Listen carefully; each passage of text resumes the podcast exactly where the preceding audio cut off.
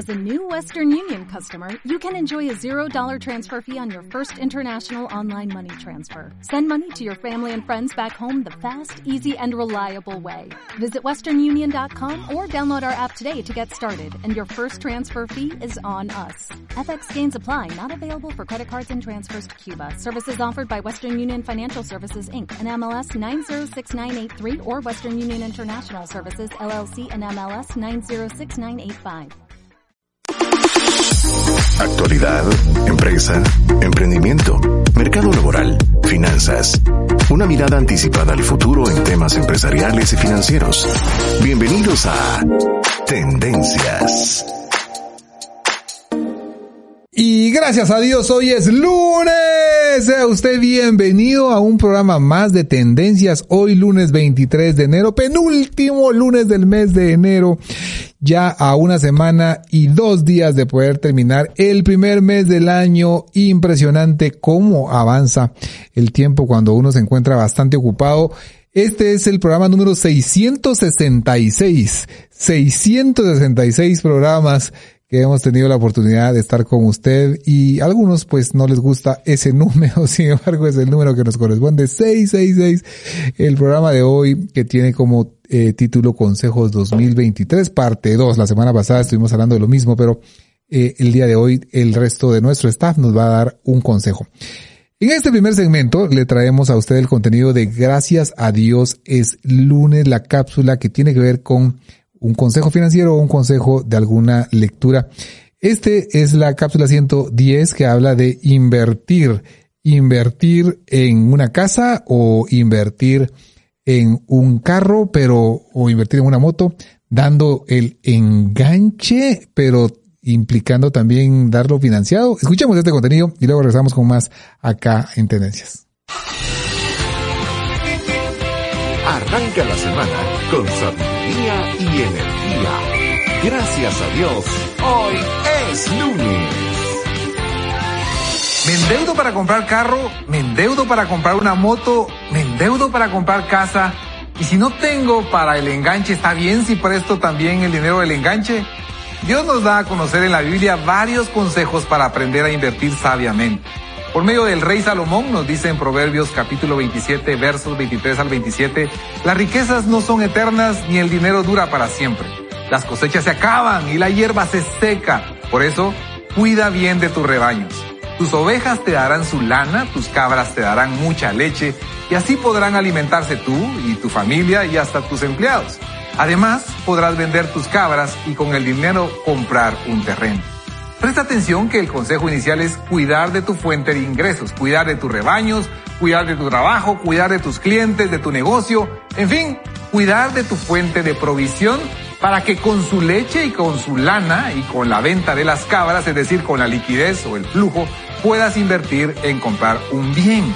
Unos versos antes, en Proverbios 27, 18, también se nos dice, si quieres buena fruta, cuida del árbol, si quieres buen trato, trata bien a tu jefe. Presta cuidado a tu actitud con tus superiores y tus clientes. Cuida bien de tu trabajo. En otro pasaje, Proverbios 24-27, se nos dice, antes de construir tu casa, asegúrate de tener preparados tus cultivos y ordenadas tus labores. En otra versión se nos dice, prepara primero tus faenas de cultivo y ten listos tus campos para la siembra. Después de eso, construye tu casa. La recomendación es invertir en consolidar un negocio o una carrera laboral para luego construir la casa. Si has desarrollado una sólida carrera laboral o una carrera profesional o un negocio, ahorra y utiliza esos ahorros para comprar un bien tangible que no pierda su valor con el tiempo. Pero no prestes el dinero del enganche. Eso es acumular deuda sobre deuda. No saques un extrafinanciamiento para el enganche. Ahorra durante un tiempo para completarlo. ¿Quieres el terreno, la casa, el carro, la moto? Ahorra. Y si al contrario ya tienes un buen inmueble pagado, nunca lo hipoteques para comprar un carro, una moto, para irte de vacaciones o para darte un gustito. Los ahorros deben servirte para comprar bienes tangibles que no pierdan su valor, no al contrario. Pero si lo hiciste, ya estuvo. Ponte las pilas este año. Aprieta tus gastos y amortiza dando abonos a capital y sal de esas deudas lo más pronto posible, evitando cualquier otra deuda adicional. Así es que, siendo diligentes, trabajando, ahorrando, invirtiendo sabiamente, iniciamos una nueva semana. Gracias a Dios, hoy es lunes. Arranca semana con sabiduría y energía. Gracias a Dios, hoy es lunes. Así es, tengamos muchísimo cuidado en relación a, eh, cuando adquirimos una, una deuda, un compromiso de, inversión, eh, tenemos que tener el dinero del enganche si va a comprar una, un, un terreno, una casa, que sí vale la pena, pero tenga mucho cuidado en relación a qué porcentaje de sus ingresos está eh, comprometiendo, pero el enganche sí lo debería tener uno eh, ahorrado, ¿verdad? Muchas de las eh, eh, oportunidades también pueden venir en que se va a construir y que uno pueda amortizar durante los primeros 12 meses o 24 meses mientras que se lo entregan para completar el enganche. También es una buena oportunidad. Pero a continuación invitamos a Yulisa Sánchez que nos trae este contenido también acerca de las tendencias del mercado laboral y el día de hoy nos habla acerca de los procesos ineficientes que aumentan el agotamiento de los empleados. Escuchemos a continuación. Aprendamos sobre las tendencias que están transformando y evolucionando el mercado laboral a nivel mundial. Hola amigos de Tendencias, qué bueno es tener una vez más la oportunidad de poder dirigirme a ustedes en este segmento Tendencias del Mercado Laboral. Hoy, como siempre, voy a compartirles una nueva tendencia y esta tiene que ver con el hecho de que los procesos ineficientes y los sistemas ineficaces en las organizaciones están aumentando el riesgo de agotamiento de los colaboradores. Y esto es una realidad. Quiero compartirles unas estadísticas que así lo demuestran. Se realizó una estadística a nivel de Latinoamérica y resultó que el 46% de los miembros de los equipos ejecutivos en las empresas que participaron en, esta encuesta a lo largo de toda América Latina indicaron que eh, están comenzando a sentir los signos del agotamiento. Un 39% de directores respondió que también están sintiendo esos mismos síntomas, al igual que un 36% de colaboradores individuales. ¿Y qué es lo que sucede? Los indicadores de productividad cada vez también están cobrando más importancia en las organizaciones. ¿Y qué significa productividad? Bueno, significa muchas cosas, pero en términos sencillos es la posibilidad de lograr hacer más con menos, con menos recursos, con menos tiempo, con menos personas incluso. ¿Qué sucede o qué es lo que ha sucedido? ¿Y por qué es que existe este riesgo latente de incrementar el agotamiento en los colaboradores? Porque si bien es cierto que en los últimos años las empresas y las organizaciones en general han invertido en todo el tema de transformación digital, la velocidad a la que se está avanzando muchas veces no, no concuerda, no coincide con la velocidad a la que se están tomando decisiones como por ejemplo eh, ya no involucrar a tantos colaboradores en un mismo proceso, sino que hacerlo con menos personas. ¿Por qué? Porque el proceso que se va a transformar, ya al verlo al final del camino, pues se, ve que no se necesitan a tanta gente para poder operar ese proceso o para poder trabajar en ese proceso. Sin embargo, los cambios se hacen más rápido en términos de gente que en términos de las implementaciones de los sistemas o en términos de análisis de procesos para saber qué pasos se podrían simplificar para ayudar a la gente a que pueda hacer las cosas con un proceso que no sea tan ineficiente como en la mayoría de los casos está ocurriendo. Entonces, en este sentido, lo que estamos viendo es que las personas hoy están eh, sintiendo una mayor carga de trabajo, que en muchos casos es real, porque los sistemas y los procesos no se están transformando a la misma velocidad, como decía, a la que ellos dos cosas, o están eh, reduciéndose los equipos de trabajo porque las empresas están buscando mayor productividad o porque no los están capacitando, y de esto hablé en una cápsula anterior, de manera rápida, de manera oportuna, ni están desarrollando las habilidades que requieren para poder adaptarse a los cambios que están haciendo a nivel de la organización. Entonces, ¿Cuál es la recomendación acá? Bueno, las empresas tienen que ser más sensibles a lo que está pasando con sus colaboradores y hay que entender que mientras se está en un proceso de cambio, se necesita un acompañamiento más cercano con los colaboradores y se necesita también ser más prudentes en la forma en que quitamos recursos si antes no estamos seguros que los sistemas ya han sido desarrollados para hacer más simple el proceso o es que los procesos ya han sido analizados, estudiados y modificados para que también se puedan realizar de maneras más eficientes. Los colaboradores obviamente tendrán que aprender nuevas habilidades porque todo este tema de la transformación cultural seguramente va a generar cambios a nivel de procesos y estos cambios, pues también puede ser que requieran que los colaboradores dejen de hacer ciertas cosas y hagan cosas nuevas que anteriormente no hacían. Y algunas cosas seguramente se van a mantener también. Entonces, es importante considerar que si no le prestamos atención, si las organizaciones no le prestan atención a este tema, lo que va a ocurrir es que mientras los procesos sigan siendo deficientes y mientras los sistemas no terminen de implementarse, el riesgo de agotamiento de los colaboradores va a ser cada vez más y más grande. Y esto tiene un riesgo. Y es un riesgo que tiene que ver con mayores niveles de ausentismo porque la gente se puede comenzar a enfermar. Recordemos que el estrés al final es la causa de muchas enfermedades en los seres humanos o también puede ocurrir que eh, los colaboradores se lleguen a agotar tanto de la sobrecarga de trabajo que decidan renunciar y decidan buscar una nueva organización. Eh, al final de cuentas, ninguna de las dos cosas son escenarios deseados para los empleadores, para las organizaciones, y por lo tanto debemos prestar más atención a este tema y asegurarnos también que tenemos programas de gestión del cambio que ayudan a los colaboradores a pasar por este proceso, donde ellos se sientan escuchados, pero donde también eh, evaluemos realmente en qué momento tenemos que quitar recursos eh, versus en qué momento estamos de la implementación, estamos en el nuevo sistema, el nuevo proceso y tratar de mantener un equilibrio entre esas dos cosas. Es más fácil, por supuesto, decirlo que hacerlo, pero es un trabajo que también les interesa mucho a los líderes porque eso les va a permitir garantizar que las personas puedan pasar de una mejor manera los procesos de transformación, los procesos de cambio y que se puedan adaptar a los nuevos entornos sin llegar a los límites y sin llegar al tema de agotamiento por sobrecarga de trabajo.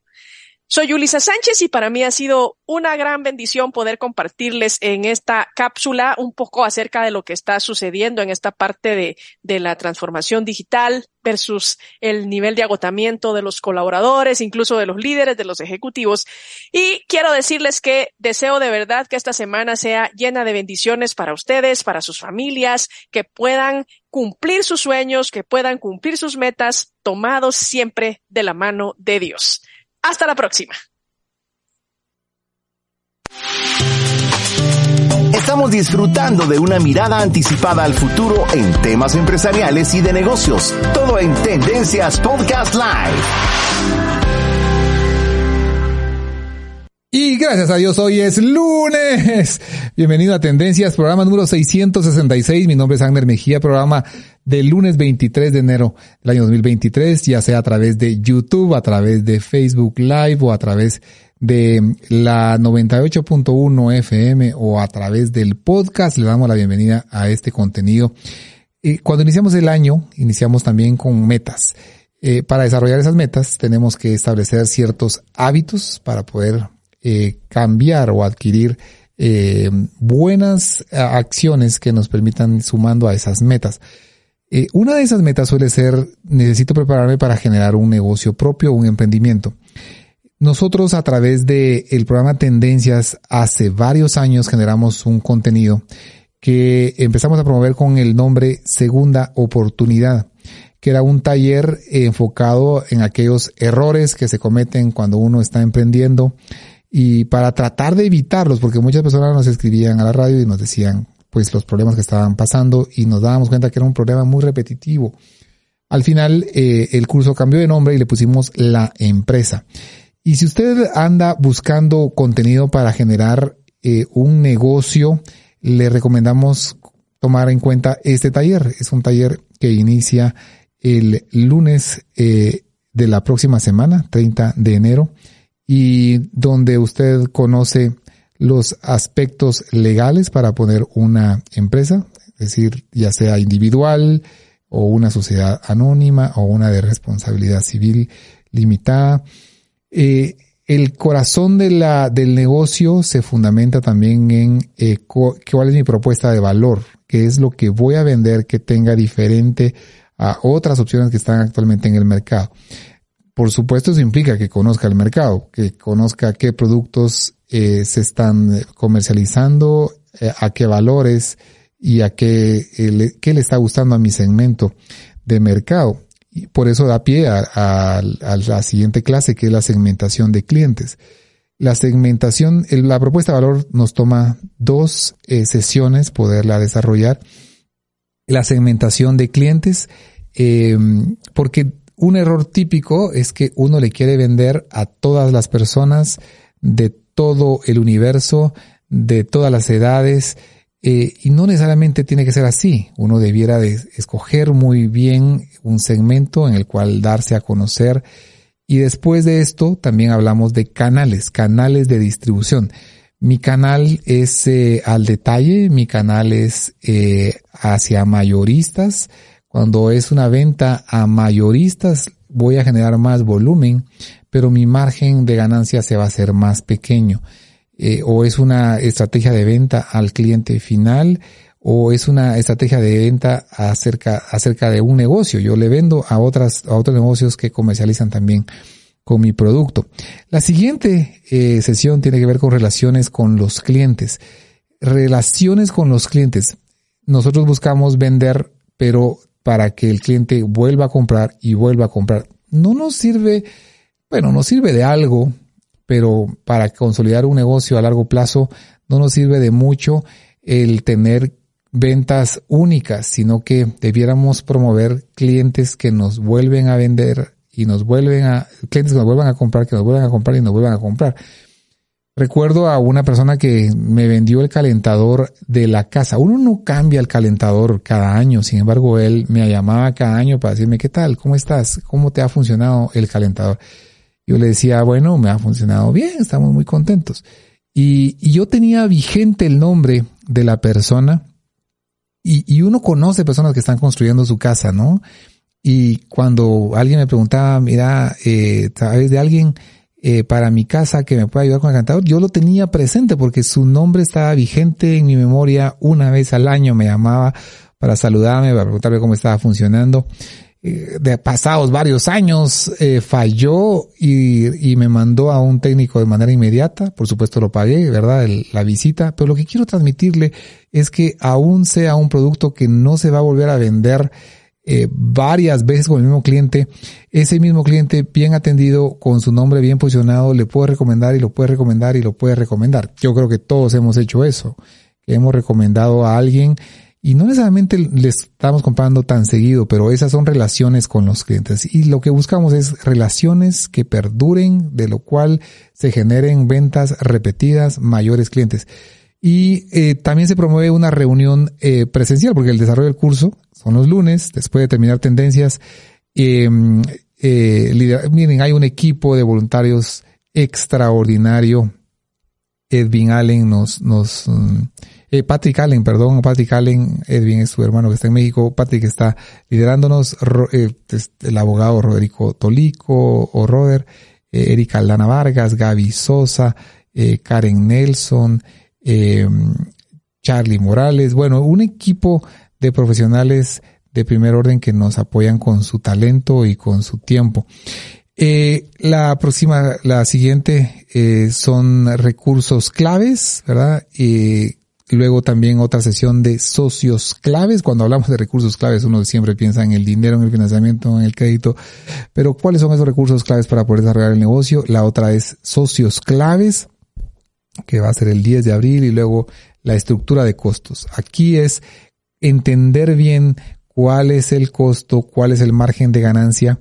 Eh, después de eso hablamos de flujos de dinero, y luego hablamos de la puesta en práctica de un pitch de productos para poder sacar a, presentaciones. Hablamos del modelo del elevador, de una forma de presentar el negocio de muy práctica, muy objetivamente, pero creando interés en la parte de, de compra, pero ¿cómo es la, la forma de presentarlo de manera tan condensada? Aquí también le animamos y, y se le coachea para que pueda hacerlo también a través de un breve video y que usted va a generar eh, para dar a conocer su negocio y crear interés. De eso se trata esta, este taller que se llama La Empresa, iniciando de hoy en una semana, eh, lunes 30 de enero, a través de una plataforma virtual. Y si usted quiere más información, 30 44 85 99 con el gentil apoyo de la 98.1 FM, de la 99.7 FM y también del programa Vaya con Dios. El ministerio se llama eh, Provisión y puede encontrar también ahí información en provisionvr.org. Pero si usted desea tener un negocio próspero, le recomendamos este taller de 12 semanas para generar un modelo de negocio. Eh, las presentaciones en vivo eh, reciben también cuando las presentan una eh, retroalimentación de las personas que estamos ahí escuchando las presentaciones y suele ser algo muy eh, bonito escuchar las presentaciones, ver cómo han madurado las propuestas de valor, las propuestas de negocio. Como repito, se cometen muchos errores cuando uno lanza eh, un negocio, desde la localización, dónde voy a tener mi punto de venta, opero desde casa, eh, estoy en este pequeño kiosco que aunque no es el lugar ideal, me es barato, eh, cómo estructuro las relaciones con mis proveedores y cómo apuntalo las relaciones con los clientes, cómo transmito eh, mi propuesta de valor de una manera muy objetiva. Si yo le preguntara a usted, amigo oyente, si ya está emprendiendo, cómo, cuál es su propuesta de valor, eh, debiera tenerlo usted muy, muy claro y ser fácil también transmitirlo para que las otras personas pudieran visualizar cuál es eh, su negocio, su emprendimiento. Pero todos esos conocimientos le ayudan a estructurarlo de una mejor manera. Como repito, es el taller, la empresa.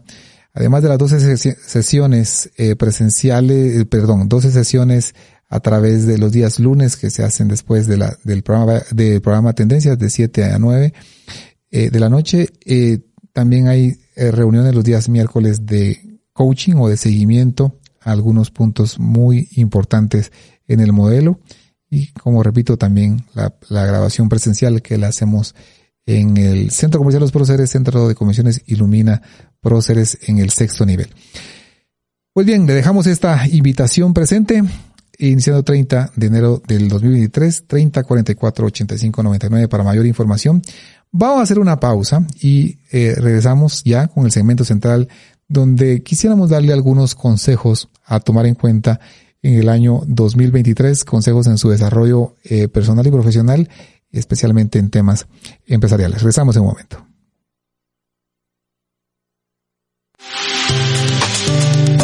Disfrutando de una mirada anticipada al futuro en temas empresariales y de negocios. Todo en Tendencias Podcast Live. Y gracias a Dios, hoy es lunes. Bienvenidos a Tendencias, el cemento central, consejos del año 2023. Les saluda Agner Mejía, ya acompañado con mi querido José Cont. La semana pasada lo felicitamos. Es papá José Cont a su joven edad.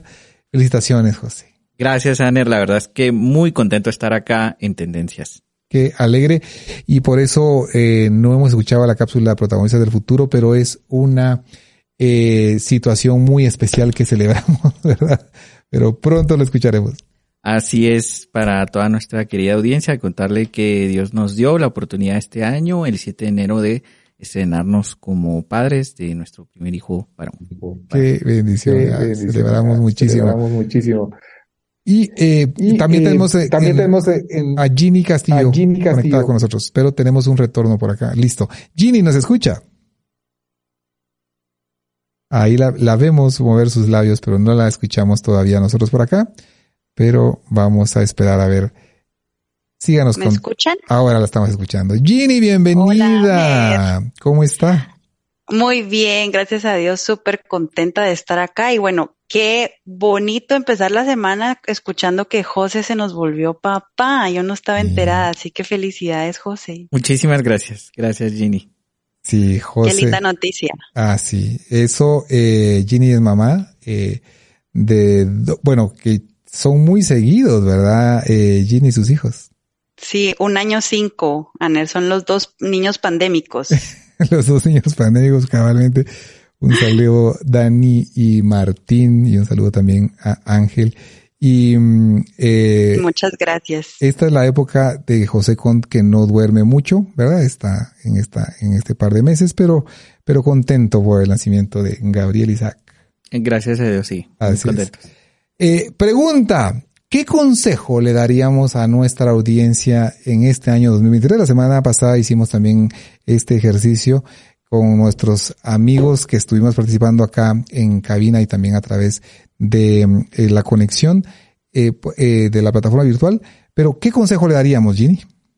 Un consejo. Aner, tal vez me voy a enfocar en algo muy básico, pero que construye cada hora y cada minuto de nuestras vidas. Y eso es cuidar nuestros pensamientos, ¿verdad? Eh, creo que el estrés, a veces la ansiedad del futuro o de las condiciones que estemos atravesando eh, en el presente nos nublan, nos opacan todo lo bueno que tenemos en, en nuestra vida, todas las bendiciones y las oportunidades. Y a veces eso es un reto tan, tan básico que nos cuesta realmente ejercitar, ¿verdad? Nos dejamos llevar por, los que nos toca trabajar, bueno, eh, estar metidos en muchas reuniones y a veces la vida nos pasa enfrente y, no nos da el espacio de realmente enfocar nuestros pensamientos. Entonces, mi consejo es ser intencional en esta área, ser intencional en qué pensamientos quiero todos los días presionar ese botón de optimismo, de perseverancia, de agradecimiento, de esfuerzo que realmente le da energía y combustible para que vivamos una vida mejor, una vida más intensa, más alegre. Eh, y, y, esto es hasta bíblico, o sea, Dios nos manda a guardar nuestros pensamientos y eso es por una razón, porque sabe que el ser humano tiende a inclinarse para, para enfocarse a otros lados, ¿verdad? Tenemos muchas luchas internas que, que día con día tenemos que vencer y pienso que si hacemos este esfuerzo y este ejercicio desde que nos despertamos, desde que abrimos los ojos, es un día mejor garantizado. Así que ese sería mi, mi consejo para cualquier resolución o emprendimiento que queramos arrancar en este año. John en su libro Piensa mejor sin pensar demasiado menciona que así como nosotros nos preparamos para una cita que tenemos el día de mañana importante y preparamos incluso nuestra ropa con anticipación, debiéramos preparar también nuestros pensamientos que vamos a llevar a esa, a esa reunión. Y muchas veces nos, dejamos invadir por pensamientos de miedo o hasta de menosprecio o, eh, y eso nos hace actuar de una manera inadecuada en esa, en esa reunión que mencionamos también en el libro eh, Chatter o, mm, Tu diálogo interior que estamos comentando en el tercer segmento, que es justamente eso, los, la, la forma como yo repito esa, ese diálogo interno eh, tiene un efecto comprobado en mi comportamiento. Y, y muchas veces ese, nosotros sabemos que tal vez es simplemente nuestra, nuestra actitud a ver la situación con la que llego no es precisamente la más ventajosa en contacto, en nombre o en referencia. Sin embargo, cuando lo llego y lo complemento con la actitud, no simplemente se trata del poder de pensamiento positivo, se trata justamente de una conversación que yo tengo cuidado en cuanto a, lo, a, la, a los pensamientos que sitúo en mi mente, ¿verdad, Jenny? Sí, yo no sé si a ustedes les ha pasado, Aner, José, que están en cabina, pero también a la audiencia si nos quieren compartir algún ejercicio, alguna experiencia que hayan tenido donde estamos viendo una reunión tal vez familiar o una de trabajo y estamos ansiosos con esa reunión. Tenemos miedo del resultado o de los temas que se van a abordar y empezamos con días atrás a hacer ejercicios, ¿verdad? Y yo voy a decir esto y voy a exponer de esta otra forma y de repente decimos, no, voy a ser más natural, quiero llegar con un mejor ánimo. Y, y ojo, que no estamos de, de buen ánimo, pero nos mentalizamos quiero llegar con un buen ánimo, quiero decir palabras positivas, quiero enfocarme en lo que sí hemos alcanzado. Y eso contagia. Y la forma en que mi contraparte, mi audiencia, eh, mi familiar, eh, mi jefe, mis colegas me perciben, de repente empieza a ser más flexible, a ser más propositiva y eso cambia completamente la tónica de lo que estábamos esperando. Últimamente me ha tocado mucho hacer ese ejercicio interno, Aner, y me he dado cuenta el, el efecto tan positivo. De verdad que, que a veces parece que todo viene contra la corriente, contra la marea y solo con cambiar ese elemento, eh, de verdad he visto los frutos, he visto que, que, yo percibo distinto los problemas, porque problemas siempre van a haber. Pero mi propia percepción me hace cambiar no solo mi actitud, sino también de, las, de la actitud de los que me rodean. Así que por eso mi consejo, Aner. Excelente consejo. José Cont, ¿qué nos recomiendas este año 2023? Bueno, yo, eh, escuchando lo que mencionaba Ginny, y creo que eh, va bastante en esa línea, pero eh, entrenar nuestra mente a hacer una actividad en el día a día de una manera más fácil. Y es eh, salir media hora antes hacia los compromisos y reuniones que tengamos. Hoy, justamente de camino acá a la, cabina, era uno de los temas que estaba pensando. El tráfico este año está un poquito más complejo y eh, hay un libro que se llama Antifrágil, lo escribió Nassim Taleb, y él crea, un, da unas recomendaciones, unas, él, él le llama heurísticas sobre eh, cómo reducir nuestros niveles de estrés y estar más tranquilos en nuestro día a día. Y él cuenta que hoy uno de los problemas, porque esto no es solo en Guatemala, sino es una situación global, es el estrés que causa el ejercicio de movilizarnos de un lugar a otro. Entonces el consejo es, si yo usualmente calculo que de mi casa hacia mi oficina me voy a tardar 45 minutos, una hora, entonces debo de intentar salir media hora antes de ese plazo que yo ya tengo estimado. Porque yo no sé si en el camino un vehículo se va a quedar, una inundación, una manifestación, cualquier situación. Y si tengo una reunión importante, si tengo que hacer una presentación, una actividad, un entrenamiento, tengo que liderar un equipo y voy con ese estrés, con la pena de si voy a llegar a tiempo, en, en, primer lugar, yo mismo me voy a cuestionar mi liderazgo porque voy a ir con ese pensamiento negativo de cómo me pudo pasar esto, por qué no lo previne, versus llegar a tiempo muy relajados, muy tranquilos entonces, esa es, digamos que un aprendizaje que, que yo tomé para mí mismo hace un año, dos años, porque solía llegar a las reuniones muchas veces quizá a tiempo, pero con un alto grado de estrés. Así es. Hoy por hoy eh, me tomo media hora antes, salgo, voy tranquilo, si hay cola no importa, puedo ir bastante relajado, escuchando tendencias, haciendo algunas otras actividades, incluso como escuchar podcast y llegar bien al lugar. De hecho, mm, se ha vuelto, digamos que una situación bastante usual en mi gestión de, digamos, de reuniones y actividades ejecutivas, que casi siempre soy la persona que llegó antes. Y de alguna manera, en términos de negociación, me he dado cuenta que las personas que llegan un poquito, digamos que estresadas, corriendo, atrasadas, llegan con una situación de, mire, qué pena. Entonces, Creo que ese es un consejo práctico que nos sirve a todos en el día a día y nos hace antifrágiles. ¿Qué quiere decir eso? Que en tiempos de tensión, de estrés, de complicación, nos va a hacer más resilientes. Excelente. Yo le pregunté a José cuando José recomendaba un libro y el año pasado, o no sé cuándo lo recomendaste, cuatro mil semanas. El año pasado, ese fue el, año, pasado y lo empecé a leer, le comentaba a José Conte, que por cierto no lo encontraba en español, sí sabía que existía, pero por alguna razón no me dejaba.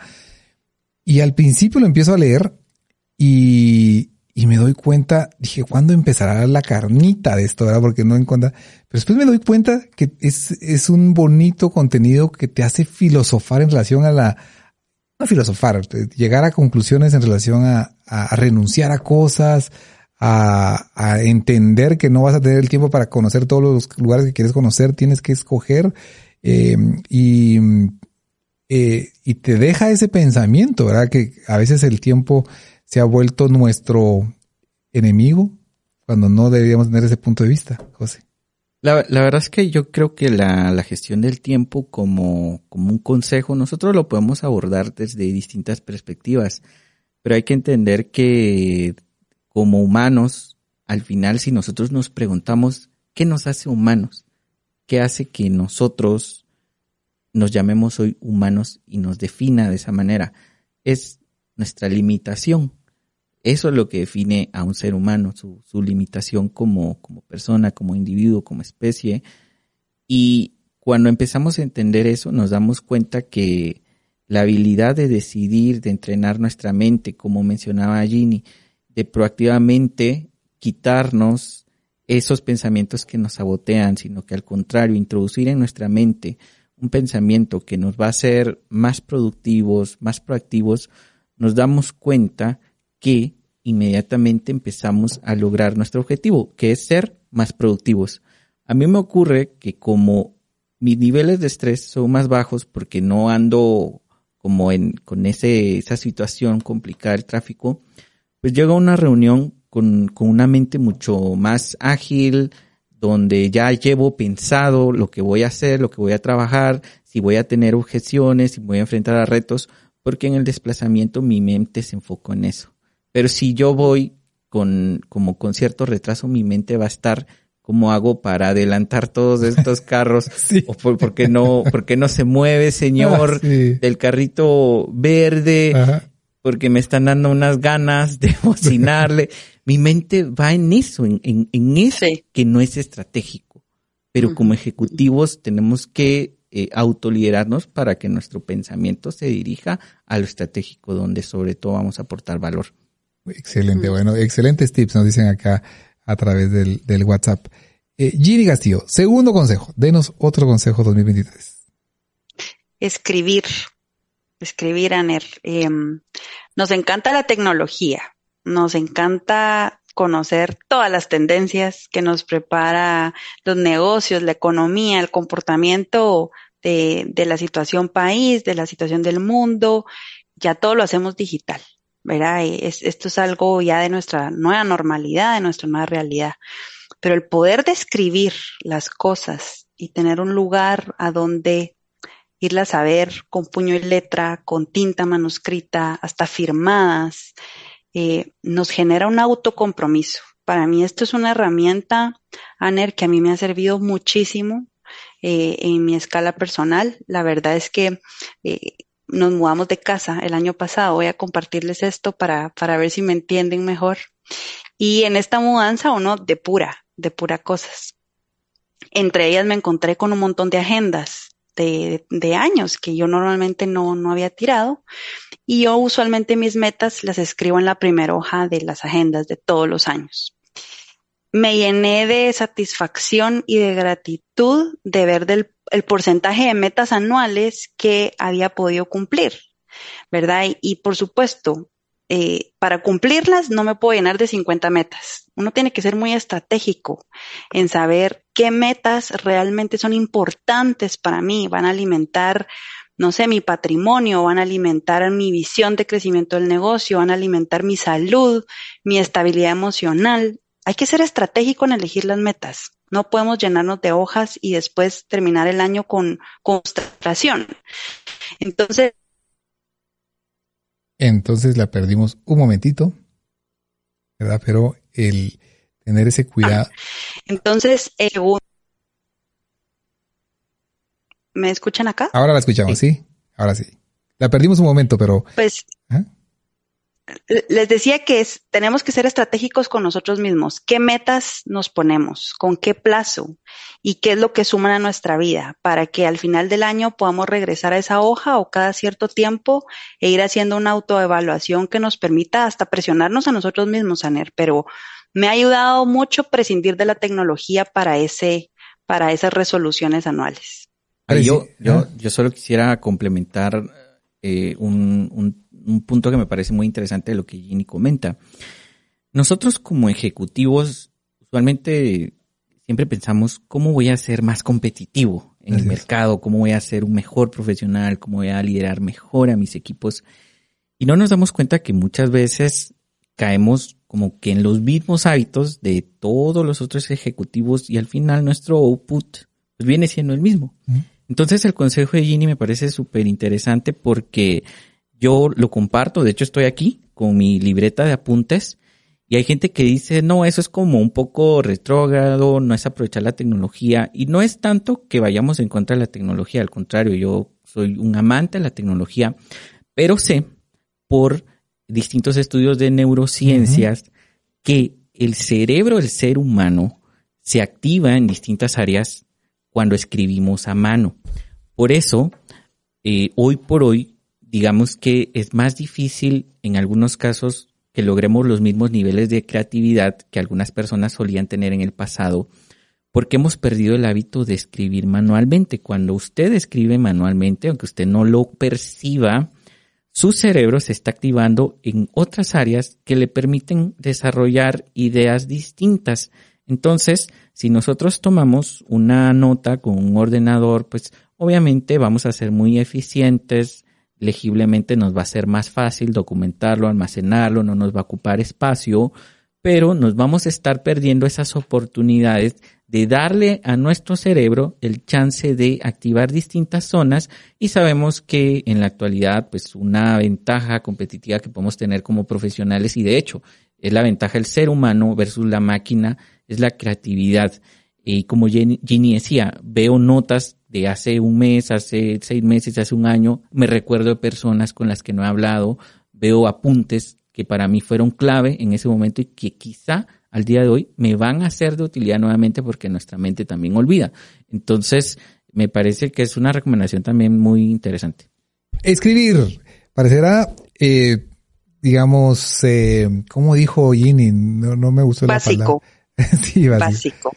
Pero realmente, miren, a mí me ha pasado algo y les comento aquí al aire que eh, recuerdo muchos compromisos que tengo, ¿no? Actividades que tengo que hacer y simplemente al escribirlas en, yo les escribo en papel igual en una libreta y escribirlas me quita la, la ansiedad, ¿verdad? De que tal vez no lo voy a hacer, pero sé que se quedó ahí guardado. Como su checklist. Como mi checklist aquí que están viendo a través de la pantalla de YouTube, ¿verdad? Le, la subrayo en fluorescente cuando ya la complete y representa una, una guía y cabalmente hay muchas ideas que se quedan acá. Yo recuerdo un amigo americano que venía acá y decía, eh, se le había perdido cabal su libreta.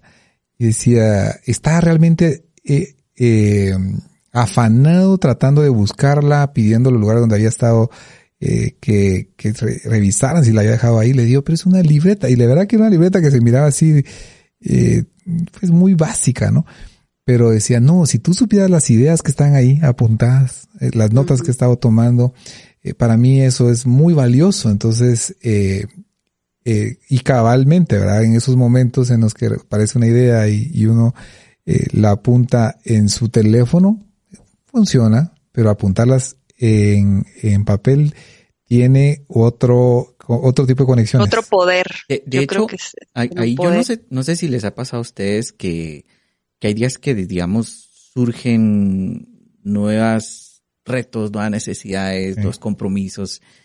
Y de repente uno se siente como, híjole, es todo lo que tengo, que, hacer. Pero si uno hace el ejercicio, lo voy a apuntar en mi libreta y voy a apuntar todas mis actividades. Es increíble cómo, como, como que la mente se libera de todo eso y no quiere decir que uno no lo va a hacer, sino que ahí está la herramienta con la que uno se va guiando y uno va marcando y hasta es satisfactorio. Es satisfactorio. Hice esto, ya hice esto. Y bueno, tal vez esto me faltó, pero mañana lo termino. Entonces, creo que también por esa vía de liberación de carga mental, yo creo que es algo muy bueno. Y, José, sabes que, saben que he adoptado en este, en esta intención de escribir las cosas, porque es una herramienta que me sirve. Eh, mi planificación semanal, ya no las hago el día lunes. Yo dejo planificado el viernes. Yo mi día viernes lo cierro habiendo dejado un listado de cómo quiero arrancar el día lunes. Eso me resulta muy práctico porque pasa el fin de semana, me distraje, recargué energías y el lunes yo abro mi agenda y es como que hubiera hablado con, con Ginny la del viernes, ¿verdad? Automáticamente tengo un escaneo de todo lo que dejé pendiente y lo que me urge cerrar el lunes para no seguir acumulando pendientes. Entonces, eso ha sido un consejo 2.1 que me ha servido en esta intención escrita. Luis Fernando Galvez nos dice, totalmente de acuerdo, hacer lista en papel me quita la ansiedad de pensar tanto qué hacer y tal vez no es mucho, totalmente. Gracias por su consejo de lunes. Gracias, Luis Fernando. Gracias también eh, a Wendy Valenzuela. El em, consejo, otro consejo, José Cont. Otro consejo estilo básico del día a día, el correo electrónico. Yo em, quiero confesarle a Aner, Ginny, amigos de tendencias, que yo tenía esa carga en el pasado de lograr inbox cero. A mí me frustraba que mis correos se fueran acumulando y acumulando y acumulando hasta que un día le entregué esa carga a Dios y aprendí un buen tip. Nuestros correos con el paso del tiempo empiezan a ser parte de bases de datos públicas. Entonces de repente uno recibe, empieza a recibir correos de empresas, de marcas que uno nunca se suscribió y nos llegan. El problema cuál es? Que no hacemos nada con eso y no nos damos cuenta que ese tiempo, aunque sea un segundo, solo en verlo, la notificación de que cayó un nuevo correo, tal vez estamos en una conversación muy importante y esa notificación de correo la sentimos en el bolsillo del saco o la vemos en la computadora y entonces ya nos causa curiosidad, nos desconcentra. No nos damos cuenta que nos hace menos productivos. Entonces un consejo que yo recomiendo y, y que es buena época hacerlo a inicios de año, entre diciembre y enero, es agarrar el correo y si tenemos suscripciones, boletines que realmente no nos interesan, no nos aporte valor, las eliminamos, las bloqueamos o las mandamos a spam. No saben lo satisfactorio que es pasar una mañana concentrados trabajando y solo recibir correos de cosas que sí sean importantes, que sí o sí nos corresponda responder. Entonces, eso a mí, pues no me ha permitido tener, mantener todos los días un buzón limpio con cero correos, pero sí que suelo mantener una bandeja muy saludable y de verdad es eh, todas las semanas es increíble cómo yo suelo recibir nuevos correos de marcas que, de nuevo, no estoy suscrito, pero en algún lado sé que ellos acceden a bases de datos y ya es hasta una costumbre. Esta marca no la conozco, no me suena, automáticamente me suscribo. Ya es un hábito, porque ya sé que si no, me va a robar tiempo que puede ser productivo para cosas más importantes. ¿Cada cuánto haces ese ejercicio de revisar cuáles no? Si es una marca que desconozco, inmediatamente lo hago, o sea, ya en automático. Pero ya así de sentarme a limpiar correo y concienzudamente pensar, ¿realmente este correo al que me suscribí lo leo? No, pues no, no lo leo. Entonces me suscribo.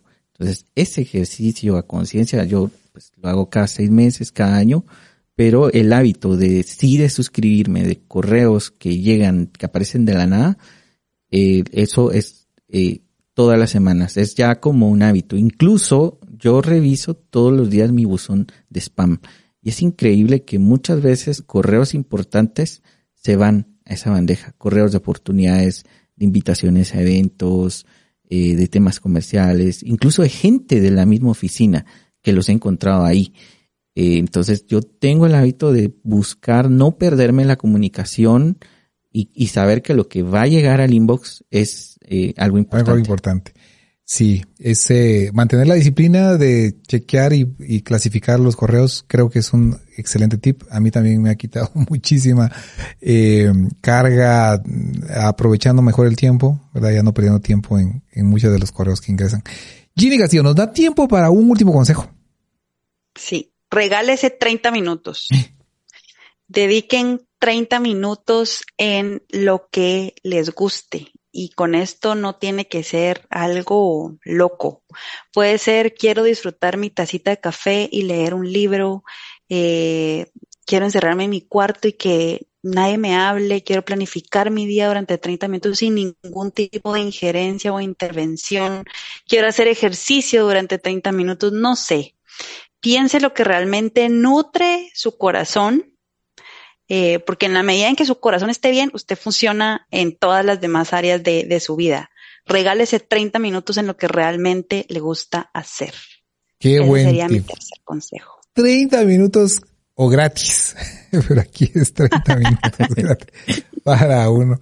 Parecería tan sencillo, Ginny, pero eh, sí, yo igual eh, he notado que cuando tiene uno vidas bastante ocupadas y ansiosas, ¿verdad? no se da esos, esos espacios de tiempo que son tan, tan necesarios. José, nos da tiempo para un último consejo. El último em, consejos del día a día, WhatsApp personal y WhatsApp para negocios. A ver. Nos puede servir muchísimo. Em, si tenemos un teléfono Android, eh, hoy es usual que puedan tener más de un SIM, e incluso ya tenemos la tecnología de SIMs digitales, Digitales. las, las eSIM. Y siempre. Y yo recomiendo mucho este consejo porque el WhatsApp es como un canal que llega a lo más íntimo de nuestra comunicación, eh, está en nuestro teléfono, lo tenemos en la computadora. ¿Y qué pasa? Que si tenemos comunicación comercial, profesional y también personal, y recibimos un mensaje a las 7, 8, 9, 10 de la noche, no vamos a saber el carácter de esa comunicación. ¿Qué pasa si es una comunicación de trabajo? De todos modos no vamos a poder hacer nada, pero nos vamos a ir a acostar con el estrés, con pensamientos de cómo voy a manejar eso, y será que sí, será que no, pero ¿por qué me lo mando ahorita? ¿Por qué no lo vimos mañana? Y muchas veces es por nosotros no tener eh, en puesta este, esta recomendación. Entonces, cuando en nuestro teléfono tenemos un WhatsApp for Business para el trabajo y un WhatsApp personal, va a ser mucho más fácil diferenciar esos tipos de comunicación. Y si en el canal de trabajo nos llegan notificaciones posterior a nuestra jornada laboral, pues ya va a ser una decisión completamente razonada decidir si abrimos y vemos esas, esas comunicaciones o no, o los dejamos al momento en que lo vamos a resolver. Esto es sobre todo importante, por ejemplo, para los viernes. Mucha gente comete el error de que revisa sus correos viernes en la noche, WhatsApp de trabajo viernes en la noche, y cuando a esa hora ya no puede hacer nada para avanzar y se carga con un estrés que lo va drenando en el fin de semana, no se aprovecha, versus pasar un fin de semana más fresco y el lunes en la mañana pues ir, enterarse de esas situaciones y resolverlas. Así que ese es un consejo que a mí también me ha servido mucho, lo pongo en práctica y pues creo que le puedo aportar valor a otros profesionales. WhatsApp Business para el emprendimiento, para el negocio, para la vida profesional y eh, WhatsApp eh, personal, El ¿verdad? normal. normal, ¿verdad? Muy buen tip. Muchísimas gracias, José. Muchísimas gracias, Ginny. Gracias por traernos este valor y mm, los esperamos para continuar siguiendo aportándonos. Recuerden que Ginny nos ayuda con despacho legal y José Conta también con protagonistas del futuro. Así es que vamos a una pausa y regresamos con el tercer segmento, el libro tendencia. Estamos disfrutando de una mirada anticipada al futuro en temas empresariales y de negocios. Todo en Tendencias Podcast Live. Continuación, el libro Tendencia. Chatter. La voz en nuestra mente. ¿Por qué es importante y cómo aprovecharla? Del profesor de psicología Ethan Cross. Aprendamos cómo evitar la charla mental improductiva. Aprovechar los diálogos internos para reflexionar sobre las circunstancias de la vida y llegar a juicios sólidos para tomar decisiones. Y gracias a Dios, hoy es lunes. Bienvenidos a Tendencias, programa número 666 y estamos en el eh, segmento 3, el libro Tendencia. Hemos estado comentando este bonito libro que se llama Tu diálogo interior de Ethan Cross. ¿Qué es esa voz en tu mente y por qué es importante y cómo usarla a tu favor? El libro está ya traducido al español. No lo conseguí en las librerías en Guatemala, eh, especialmente en Sofos, que trae este tipo de libros. Solamente está disponible en inglés allí, pero eh, yo lo traje por Amazon eh, y vino en español. Es un libro que a mí me ha gustado muchísimo. Sergio Errarte ya está con nosotros. bienvenido, Sergio. Y también está con nosotros Rodolfo José Pérez también. Bienvenido, Sergio. Hola, Aner. Hola, Rodolfo. Y hola, queridísima audiencia. Qué, qué placer estar con ustedes hoy acá, a la distancia, pero aquí estamos. Excelente, bienvenido. Rodolfo, bienvenido también. Hola, buenas, buenas noches a todos. Eh, Aner, Sergio, qué gusto saludarles nuevamente. Contento de acompañarles en este segmento y bueno, a nuestra querida audiencia, un gran saludo en este lunes 23 de enero, cerca de cerrar el primer mes. Increíble, ¿no? Es, cabalmente, yo me ha parecido también que ha pasado tan, tan rápido. El capítulo 4 del libro eh, Tu diálogo interior o Charter, eh, cuando me convierto en ti, lo empezamos a comentar la semana pasada, y tenía que ver con di tu nombre. Eh, aquí le llaman monólogo distanciado, cuando yo digo frente, puede ser ante un espejo, como lo dice John Acuff en, su libro, eh, o bien simplemente diciendo, vamos Agner, vas a salir adelante, esta situación no te va a vencer. Algo sucede cuando dices tu nombre. Pareciera algo muy sencillo, pero debiéramos intentarlo. Eh, tenés que corregir esta situación, pero vos puedes salir adelante. Y eh, más adelante también menciona acerca de, del concepto de desafío o amenaza. Eh, cuando pones a una persona en una situación amenazante, su corazón empieza a bombardear sangre más rápido por todo su cuerpo. Lo mismo sucede con un reto. Una diferencia clave entre ambos estados es cómo responder, cómo responde la maraña de arterias y venas que llevan la sangre por el cuerpo. Cuando una persona se encuentra en un estado de amenaza, su sistema vascular se constriñe, dejando menos espacio para el flujo de la sangre que con el tiempo puede provocar el estallido de vasos sanguíneos y ataques al corazón. En contraste, cuando la gente se encuentra en el estado de reto, desafío, su sistema vascular se relaja y permite que la sangre se mueva con facilidad a lo largo del cuerpo. ¿Cómo tomamos una situación como un desafío o como una amenaza? Eh, y, eh, es el tema que trata este capítulo 4. Comentario, Sergio Errarte. Bueno, el libro expone una situación muy interesante que, que, que, la verdad es que yo no la había visto de esa manera hasta que leí el capítulo. Y es que uno puede ser capaz de ver las cosas en tercera persona con el simple hecho de hablarse a uno mismo. Eh, de venir y decirse, hay dos, hay dos voces que uno tiene, una voz de mm, yo, yo hice, yo hago, y otra voz de tercera persona. Y aparentemente esa voz de tercera persona, cuando digo, Sergio, mira lo que estás haciendo, Sergio, vos podés hacer esto, Sergio, tranquilízate, tú, vos tenés control de esta situación, activa una forma de ver las cosas en la mente y, y que tiene un impacto físico que me ayuda a responder mejor ante las situaciones, a estar más calmado y a tener, mejor, a tener mejores resultados, porque tiene mucho que ver con el personaje que yo elijo ser en ese momento. De hecho, el libro, habla, el capítulo también habla de eh, eh, em, experimentos que han hecho cuando uno dice soy Batman, por ejemplo. ¿no? sí.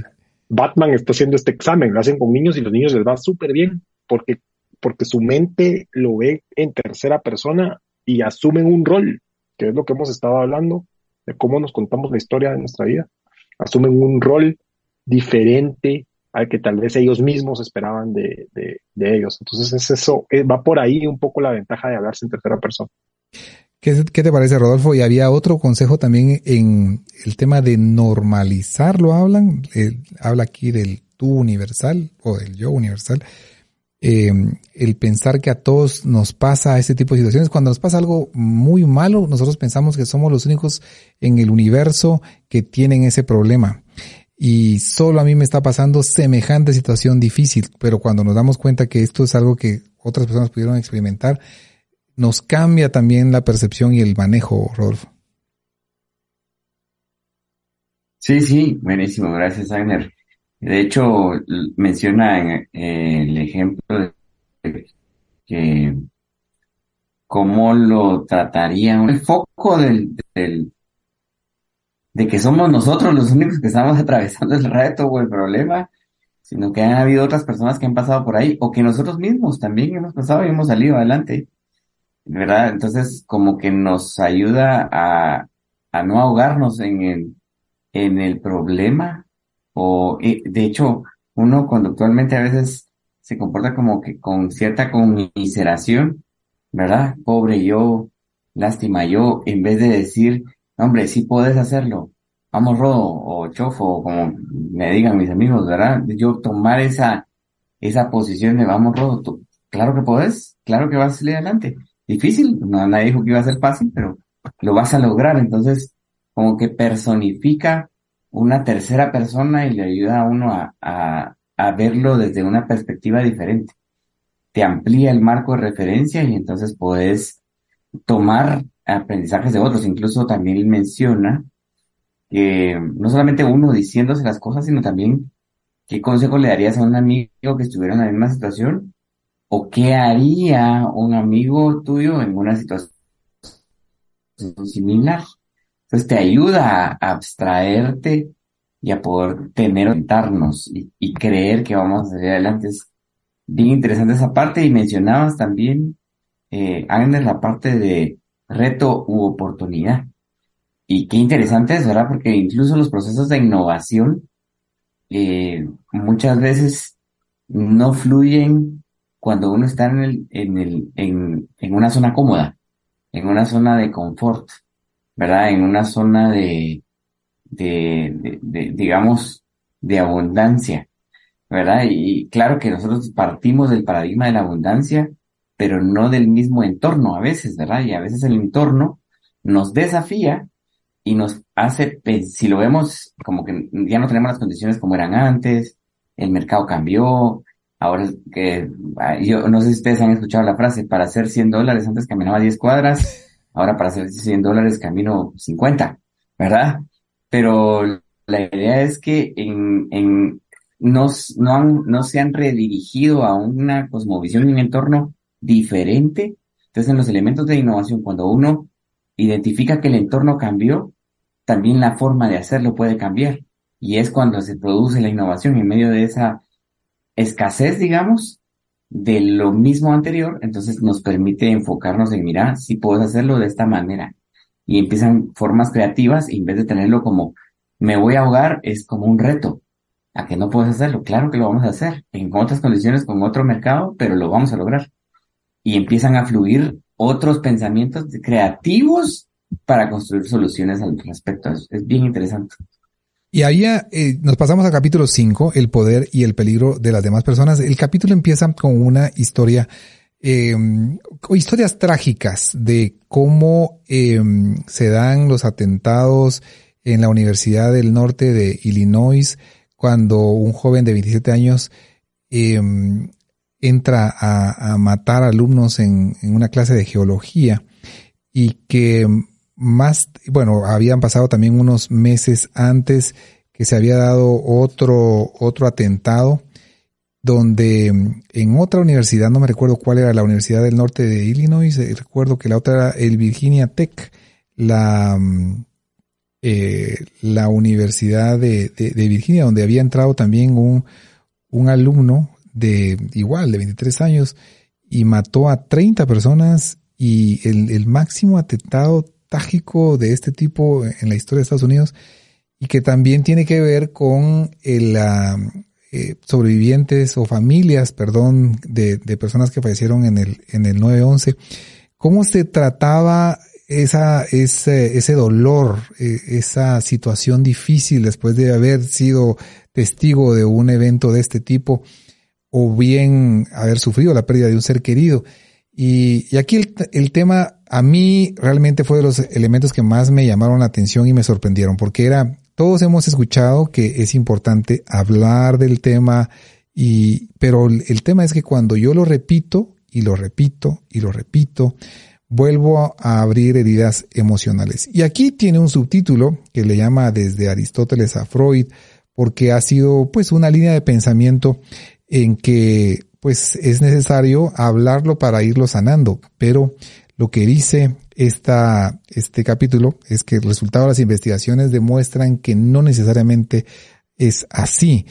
Hace referencia a las investigaciones de un eh, psicólogo francés que eh, junto con muchos otros em, llegan a esa conclusión. Cuando estamos tristes, estamos devastados, cuando tenemos una situación difícil, hablamos. Es la forma natural de sacar ese problema. Hablamos.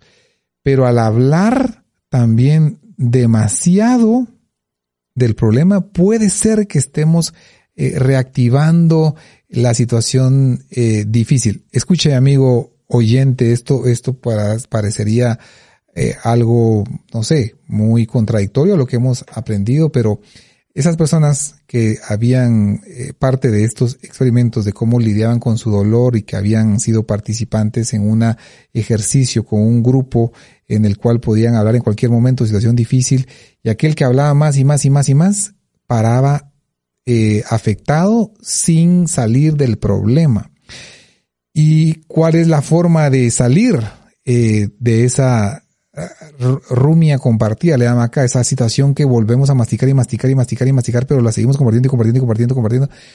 Eh, si no logramos sanar, el, el, asunto es que está bien lo que le pasó y, y, lo lamentamos muchísimo, de verdad es algo ingrato que no debió haber pasado, pero yo creo que nos pasa a muchos también de que, con el ánimo de ayudarle le, preguntamos y le preguntamos y cuando le estamos preguntando y volviendo a preguntar, más bien lo que estamos haciendo son heridas emocionales y, y, aquí, y da una conclusión, da algunas recomendaciones para tratar esa, esa rumia eh, compartida que tiene que ver con corazón y razón. Aquí le ponen un subtítulo que creo que para las personas de mayor edad nos, nos hace sentido. Eh, Kirk o Spock, ¿verdad? O el doctor Spock de, de, de, Star Trek, que uno era todo corazón y el otro era toda la razón. Uno era, eh, vení para acá, ¿verdad? Qué pena.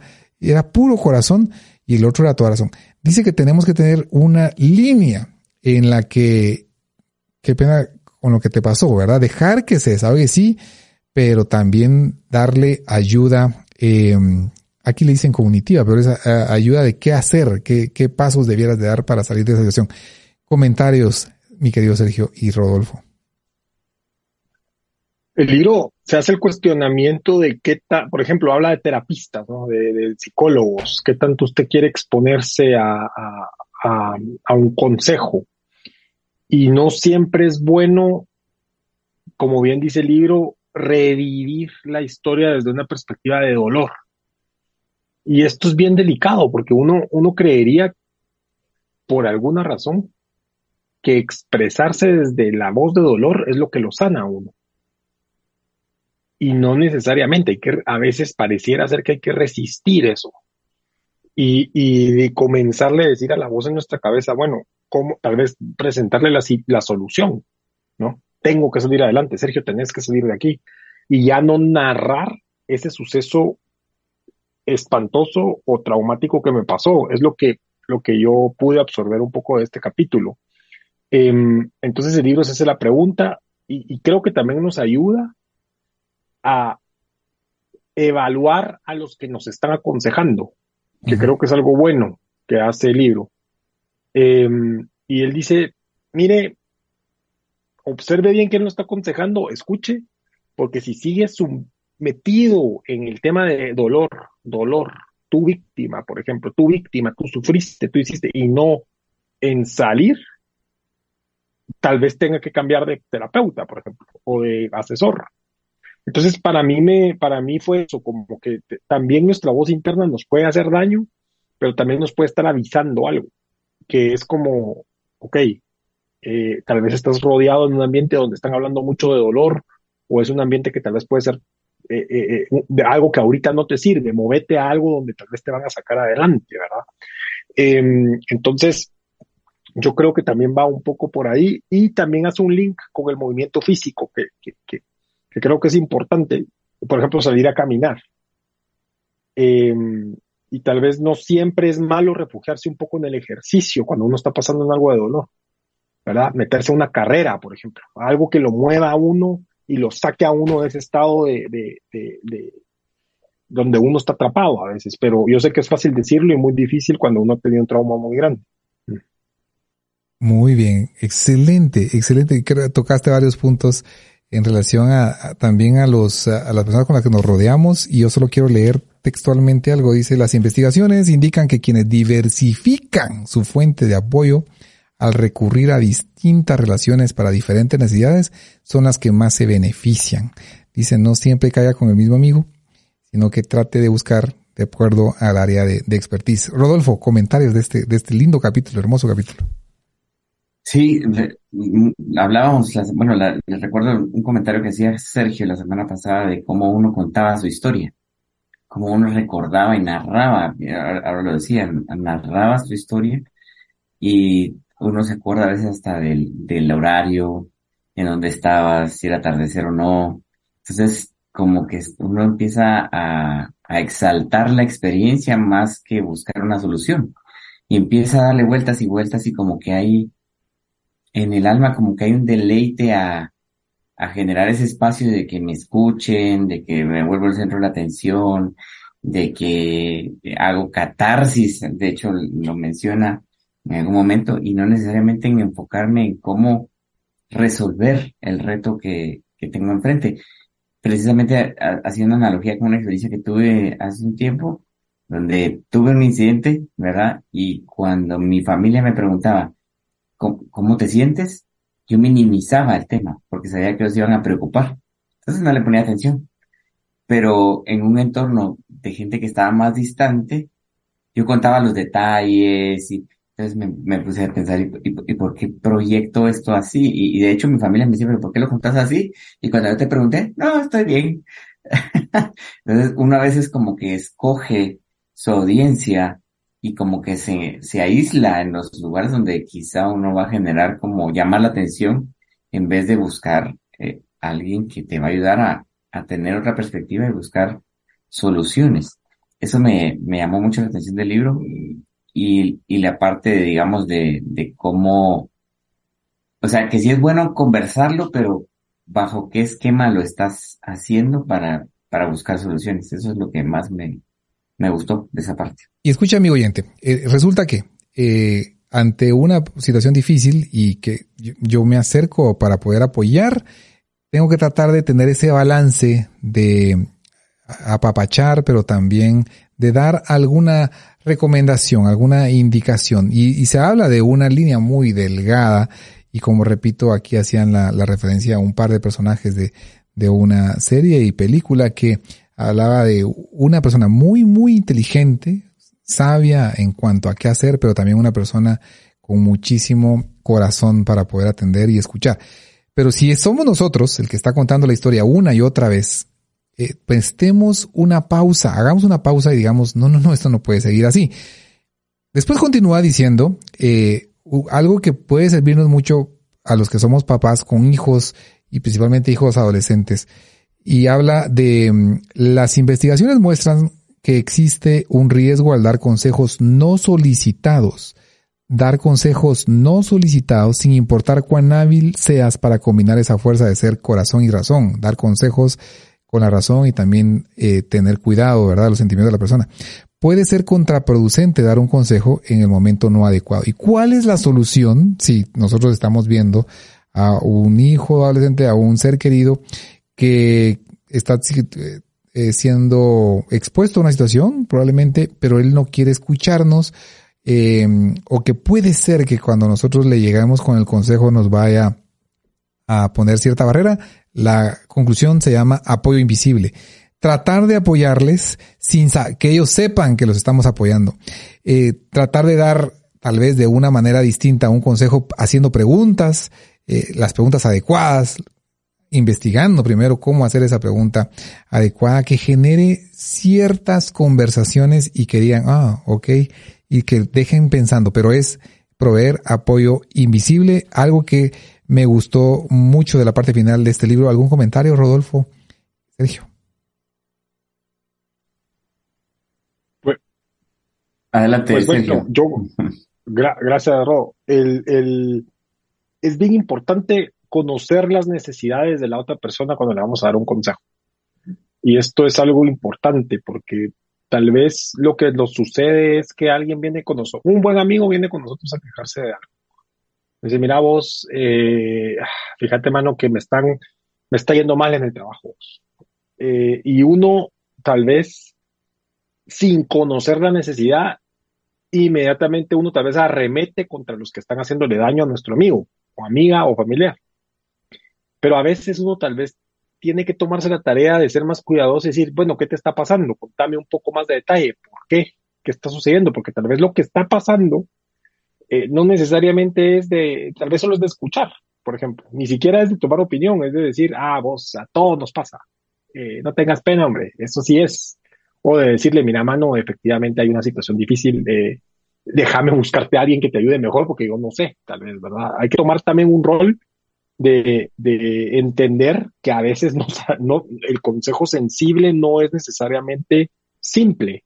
Puede ser muy complejo y tal vez necesitamos ayuda para ayudar a la persona. O no, eh, hay que descartarlo y hacerlo rápido, pero creo que hay que tomarse la tarea de escuchar y poder llegar a ese nivel de, de ser situacional cuando a uno le piden consejo o cuando a uno lo buscan para, para pedir consejo. Uno no es todólogo y hay diferentes situaciones que puede adaptarse o buscar ayuda. Eso creo yo que también es capítulo.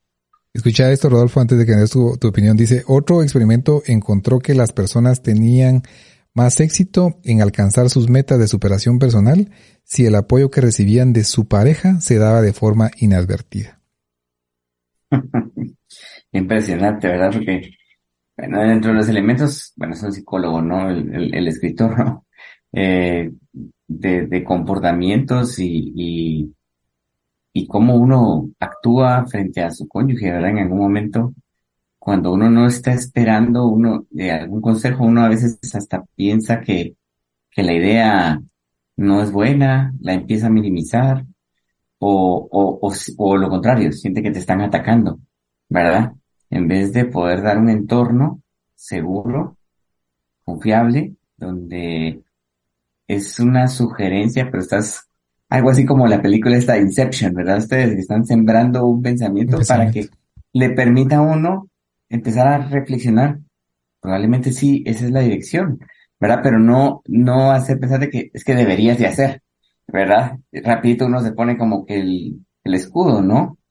Eh, y que no es, no está mal que, que se lo digan a uno, pero hay que entender un poquito el entorno en el que la persona está, el, el método de hacer preguntas, que, el, que haya empatía en, ese, en esa parte de entender el entorno, pero también en su momento si uno se da cuenta que existe como esa, ese, ese surco o esa, esa fuerza que te lleva a, a perder perspectiva, es como uno está afuera, es más fácil ponerlo en perspectiva, pero ahí donde para mí entra mucho la frase esa de la velocidad de la confianza. Mm. ¿verdad? O sea, en medio de ese entorno, yo estoy seguro que la persona que me está, con la que estoy hablando me ama, me respeta, quiere lo mejor para mí. Entonces empezar a darle esa permisión, ¿verdad? De, mira, entra, sí, entra, ¿verdad? Pero mm, cuesta, ¿no? Cuesta el ceder, el, el individualismo, el, el orgullo, mi conocimiento, mi fuerza y entonces ahí es donde la confianza entra, tiene un valor fuertísimo, ¿verdad? En el sentido de que ya se tiene un capital de confianza que nos permite eh, bajar las barreras y saber de que eh, va a haber eh, un consejo, aunque probablemente sea duro, podamos entender que es para nuestro bien. Esa es un, una cosa. Y la otra es también, mmm, cuando uno está, cuando llegan a uno al revés, te piden un consejo, eh, no necesariamente es que yo tenga que decir todo lo que sé. Así es. ¿Verdad? Sino es, tengo que decir lo que necesita en ese momento la persona, dentro de ese contexto. ¿Verdad? Porque al final lo que quieres es un resultado positivo y no solo es que yo sabía y por eso, ¿verdad? es, eso es, a veces perdemos perspectiva y queremos contar lo que sabemos en vez de ser más quirúrgicos en las palabras que escogemos para atender un consejo o sugerir un pensamiento.